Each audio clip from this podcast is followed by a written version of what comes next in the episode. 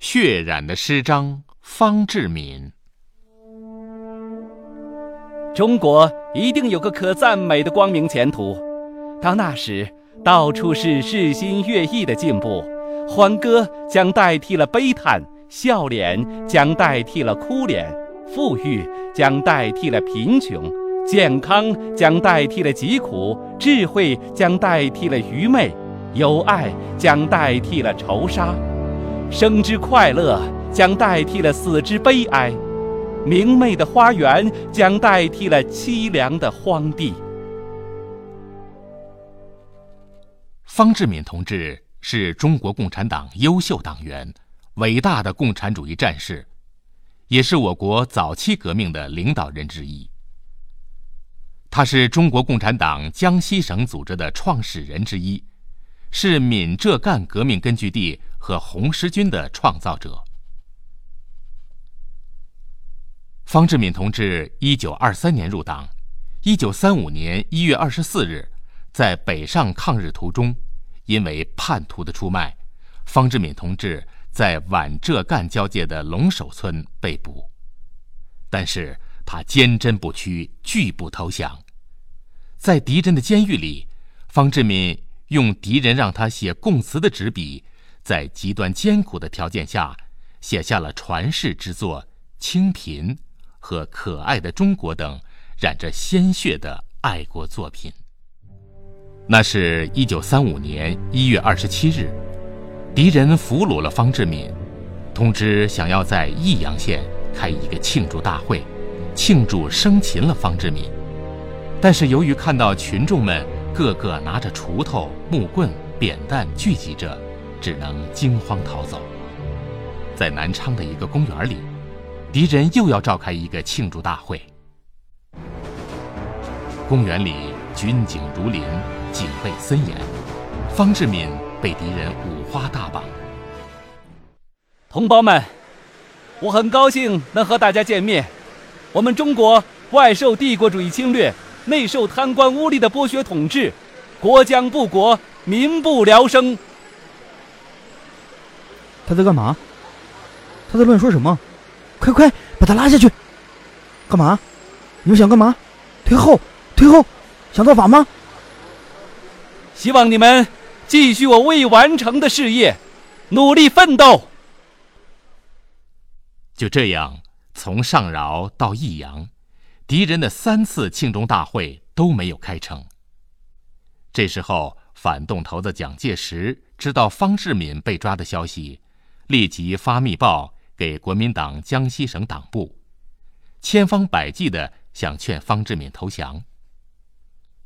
国民党江西省党部的头子于伯庆对方志敏进行了一系列的威逼利诱。蒋委员长很想重用你，你为什么不早点出来呢？哼，蒋介石是什么东西？你们不是失败了吗？不。我们在军事上暂时失败了，政治上并没有失败。我可以告诉你们，我们永远不会失败。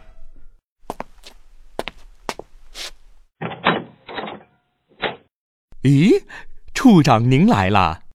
嗯，方先生，方先生，我忠告你，你们既然一败涂地，何必钻牛角尖？像你这样杰出的人才。国民党会给你高官厚禄的。共产党人信仰共产主义，功名利禄视如粪土。方先生，信仰要实现得几百年，何必当傻子？识时务者为俊杰。方先生，你知道你们那个孔同志吧？他现在在我们这里是少将参议，春风得意着呢。他是无耻的叛徒，我绝不会像他一样。革命者宁可被敌人残杀，也绝不投降敌人。要我屈膝投降，休想！哼，你别敬酒不吃吃罚酒。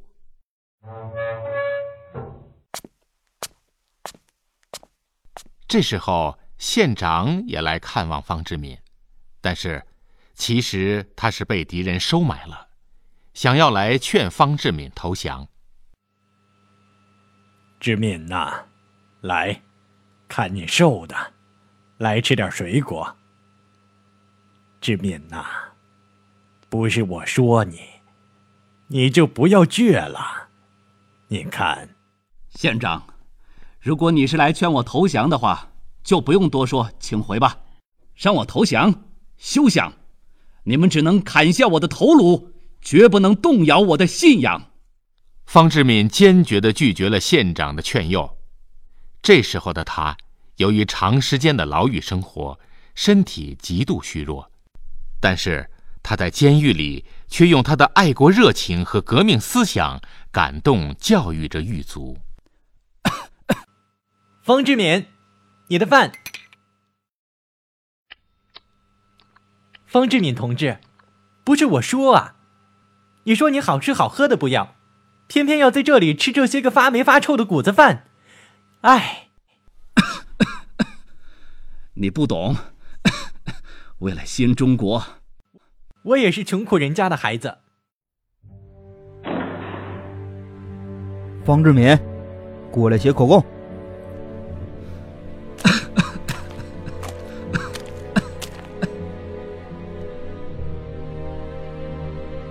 就这样，在极为艰苦的条件下，方志敏饱含激情和对党的忠诚，在敌人牢房里写下了传世之作《清贫》《可爱的中国》《狱中纪实》等作品。监狱里有一个狱卒非常佩服方志敏，没有办法的情况下，方志敏就求这个狱卒把书稿带出监狱，交给鲁迅先生。再转交给党中央。一九三五年八月六日，方志敏同志在南昌被国民党反动派杀害。打倒帝国主义，共产党万岁！方志敏同志英勇牺牲了，他年仅三十六岁。